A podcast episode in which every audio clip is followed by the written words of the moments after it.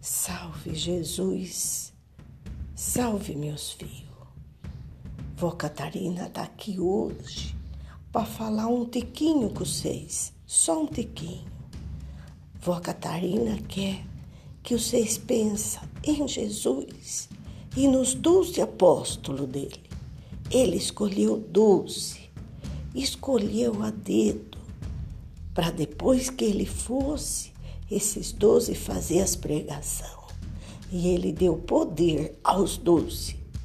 Fios, é a mesma coisa com nós tudo. Jesus dá poder a nós.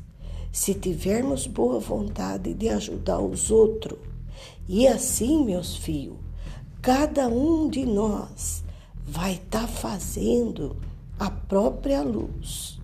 Importante pensar nisso.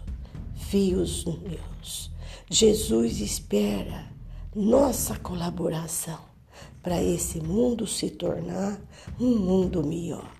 Trabalha, filhos, trabalha, filhos, trabalha bastante. Faz o bem, fio.